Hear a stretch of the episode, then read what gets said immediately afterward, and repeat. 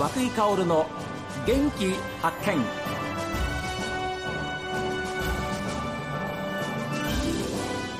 おはようございます。和井薫です。和久井薫の元気発見。一日の始まりは私が発見した北海道の元気な人と出会っていただきます。今週は札幌在住で飛行機の自家用操縦士の資格を持ち空に憧れて89歳になった今も毎年航空身体検査をパスして現役として空を飛び続ける池脇俊明さんにお話を伺っています。空への憧れを持って、えー、かれこれもう半世紀ですよね。そうですね。どうですかご自分の人生振り返りまして。まあ我が人生悔いなきですね私の、まあ、いわゆる、まあ、これはね趣味になるのか何なのか分かりませんけどね、はい、まあ、私あの2つだけ子供の時からこれだけはと思ったものがあるんですよ。うん、その一つは飛行機ですね、はい、これはもう飛行機は生まれた環境がそういうとこでしたから、はい、飛行機っていうものはこれは当然もう将来飛行機に乗るぞっていうことですね。買うとかなんかじゃなくて、まず飛行機を乗るって。もう一つはですねあの今ではなくなりましたけど北八条通り あそこは北大の土地でしてね、はい、当然北大の土地だったんですけどそこにあのテニスコートがあったんですよ。珍しく。あの公式公式のロンテニスですね。英語で言うとロンテニス。それで米軍があそこに進駐してきた時もテニスをやってたんですね当然。それで私のうちと垣根一つでテニスコートですから、はい、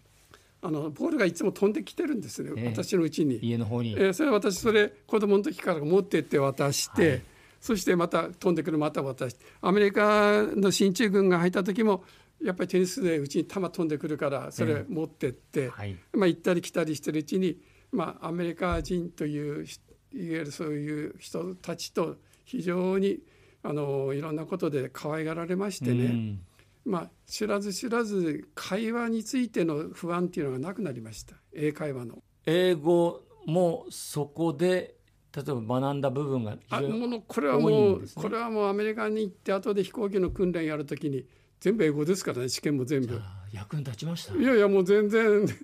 だって完成とと英語ですからね。そうですよね。ですから今英語はどうやってお勉強されたのかなっていうふうにお聞きしようと思ったんですけどやっぱりそういう下地があったんですね。えー、結局私ね文法とかなんかそういうあの難しいことは分かりませんけどね、えー、いわゆる外国の人とお話ししたりそれからそういうようなことをこういうことを言えば通じるなっていうことはやっぱり小学校6年の時にその米軍とそのミリガンっていう軍曹がいましてその人が あのテニスを教えてくれたんですけど、はあ、同時にうちには遊びに来てね、ええ、いろんなアメリカのものをくれたりですねそれからアメリカの話を聞かされたりして、まあ、それこそ何も英語も何も分かんなくてもその方がもう親切にしていろんなことを教えてくれたもんですからねそれでもう非常にあの興味を持ったわけではないんですけど、まあ、変な話高校大学時代英語で苦労したことはなかったですね。あですからそういう方が実際にもう先生としていらっしゃるわけですからもうますます空への憧れは強まっていきますよね。そうですその方もあの空軍の方ですからね。それで結局ですね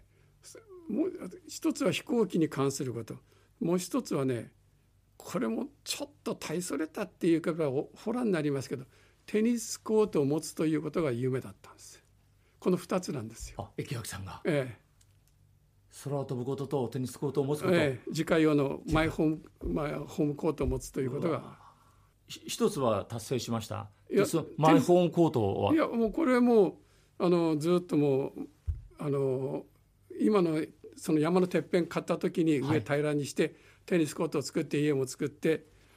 そして子どもたちに テニスを教えてます。素晴らしいですねじゃあ2つもう達成されたわけですよね。もうそれで、まあ、自分はですね、まあ、あの自分が夢は必ず叶えられると、うん、そのためには何をやったらいいかっていうことを常に考えてましたね。お金のこととか土地を探すったってお金出せば土地売ってくれるもんでないですからね。はい、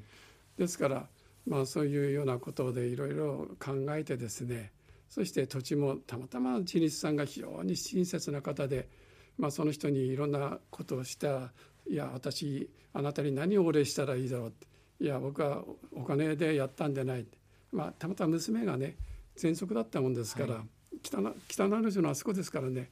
車が一日、うん、とにかくものすごい量で排気量で喘息になっちゃった、はいはい、でお医者さんがですねあの天地性あの家を移すっていうことが一番だと、はい、そのためには空気のいいとこにお住みになりなさいということで、探したのはその探しは探したけど住川の今の住んでる山の山を山なんですよ。その山を地主さんが持ってたそうで,、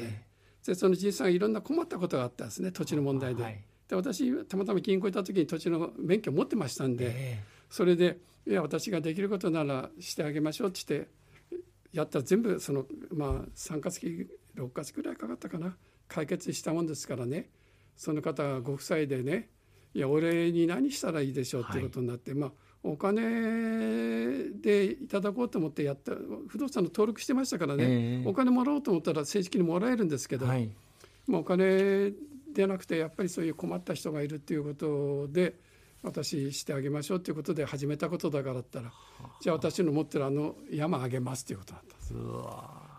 してもらうっていうわけにもいかないから、一応買ったんですけどね、えー、山ですから坪いくらじゃないんですね、一山いくら。で今池脇さんは不動産賃貸業もおやりになってらっしゃる。結局その不動産の免許を持ってましたから、ね、それでまああのまあ、そこを平らにしてね家も建ててテニスコートも作って子どもたちにテニスを教えたりですね。それからあった余った土地をですね、まあ、アパートを建てたり学生のアパートを建てたり貸し事務所を作ったり貸し工場を作ったりしてそれで不動産管理業務っていうことになっ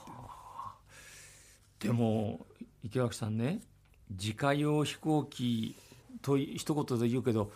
まあ、考え方によってはですねやっぱりお金もかかり庶民から見れば高値の花だっていうふうに思うんですけどその辺はどどうなんですか、まあ、それが非常に私もね非常に飛行機の話するとねまあそういうふうに、まあ、道楽に取られるんで非常に困るんですけどね、はあ、まあ、飛行機やってる人たちはもうみんなもっともっと純真な子供みたいような人たちばっかりでね、えー、飛行機さえあればいいと、はい、まあいやアメリカなんか特に飛行機の下にテント張って寝てる人はたくさんいますけどね、えー、日本はそういうことは許されないんでね、えー、それでまあそういう人たち集まってですね。あお仲間がね。いわゆる仲間でないと維持できないんです。